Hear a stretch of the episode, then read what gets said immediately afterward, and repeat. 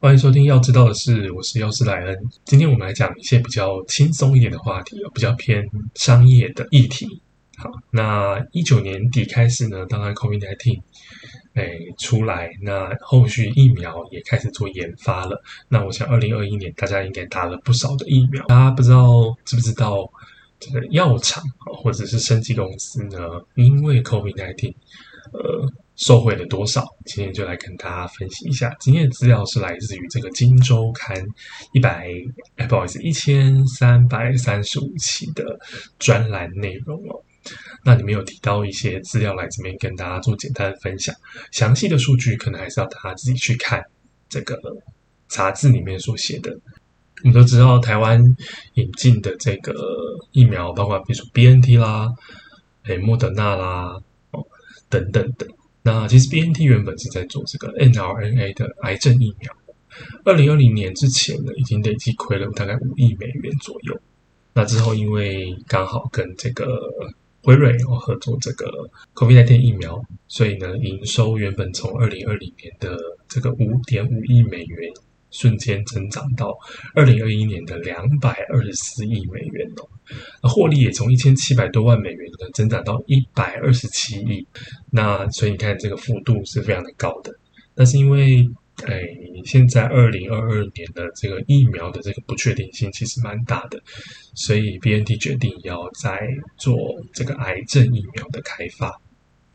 好，那当然跟他一起合作的这个辉瑞，在二零二零年的时候，他们的辉瑞营收是四百一十九亿美元，那二零二一年就提升到了八百一十三亿美元了。其中这个 COVID-19 的产品呢，就占了三百六十八亿的营收，包括这个 p a x l o v i d 哦，在二零二二年也上市了。所以呢，来预期将来之后应该会再成长。二零二一年不是 COVID nineteen 的产品的，只有成长百分之六，所以后续可能会因为 COVID nineteen 的这个产品线，哎，需求量没有那么大了，而有这个趋缓。好，再来是莫德纳，莫德纳呢，在疫情之前哦，他们是针对比如说心血管啊、代谢啦、再生医学啦、癌症开发、ARN 疫苗。八点等等哦，目前呢十几年来已经亏了十五亿美元，但是就是这个 COVID COVID 的这个转机哦，在疫情后九个月之内就拿到了这个第二个 EUA，所以从二零二零的营收八亿元增长到二零二一年的营收一百八十四亿美元，哎，获利呢从哎负的变成正一百二十二亿美元。好，那目前他们有在研发的，我们可以看到有这个次世代的新冠。那据说台湾是有跟莫德纳有一个深度的合作，当然还有流感，都目前都已经是进入第二期、第三期的临床试验了。那其他的疫苗当然也是持续的有在就是研发，所以我们可以期待之后哎推出的新的疫苗。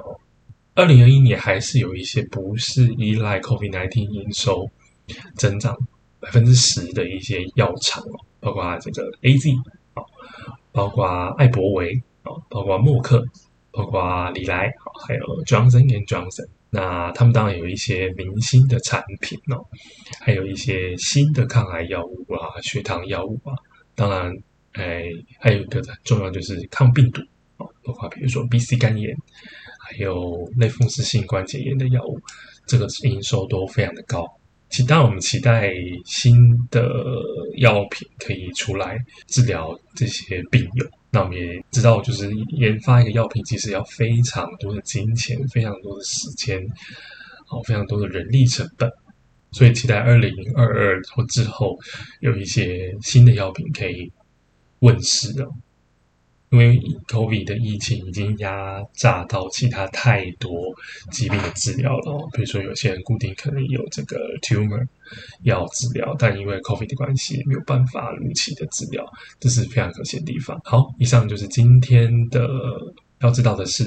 那感感谢这个《金周刊》专栏提供的部分内容。那详细大家还是要去看《金周刊》这个一千三百三十五期里面的专栏。下期见了，拜拜。